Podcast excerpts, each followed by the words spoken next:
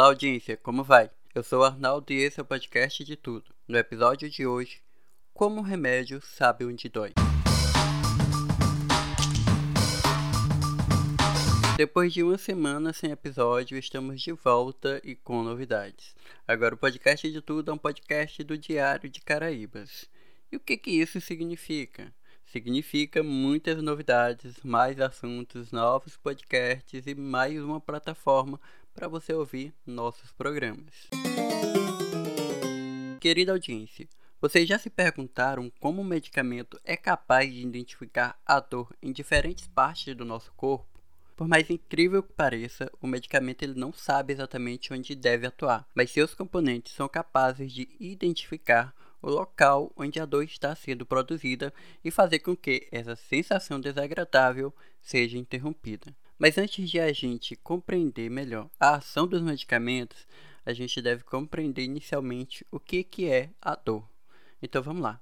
A dor é frequentemente definida como uma experiência sensorial e emocional desagradável. Pode apresentar diferentes intensidades e é percebida de maneira diferente por cada pessoa sendo, portanto, uma sensação individual. E é importante salientar que a dor é um sinal de que algo não está bem no nosso corpo. Então, ao usarmos medicamentos que interrompem a dor, a gente pode estar apenas mascarando um problema enfrentado pelo nosso organismo. Mas agora, bora descobrir como que o medicamento sabe onde que está doendo? Será que é porque antes de tomar a gente fala onde que está sentindo a dor e ele já ouve e vai para lá?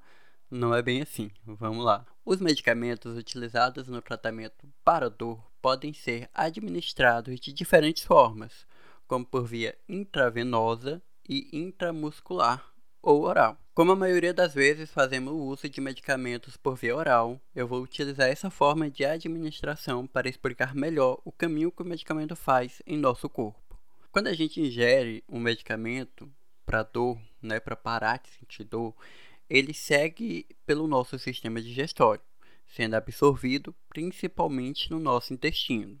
Os componentes desse medicamento seguem então para a corrente sanguínea, onde terão acesso a diferentes partes do nosso corpo, incluindo aquela região na qual a gente está sentindo alguma dor. O princípio ativo do medicamento, ou seja, a substância que apresenta o efeito terapêutico, atua em locais pré-determinados do nosso organismo. Isso ocorre porque nesses locais existem receptores específicos e o efeito do medicamento só ocorre quando o princípio ativo liga-se a esses receptores. Após realizar essa ligação, os princípios ativos desencadeiam diferentes respostas no organismo como o fim da dor.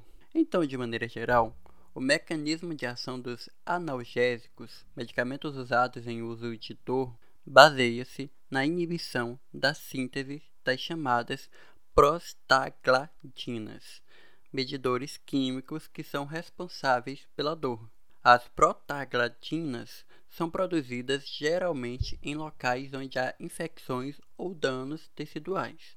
Como o medicamento está circulando pela corrente sanguínea, ao chegar a esses locais, passa a atuar de modo a impedir a continuação da liberação dessa substância, eliminando a dor que a gente está sentindo. Explicando de uma outra forma, caso ainda você não tenha entendido, vamos dizer que é como se fosse uma ambulância que vai percorrendo a cidade até chegar a um determinado local que aconteceu alguma coisa para tentar salvar aquela pessoa. Olha, mas vamos ficar esperto porque muitas vezes a dor pode indicar que tem algo errado em nosso organismo e quando a gente usa muito medicamento para parar aquela dor, a gente pode estar mascarando algum problema muito sério.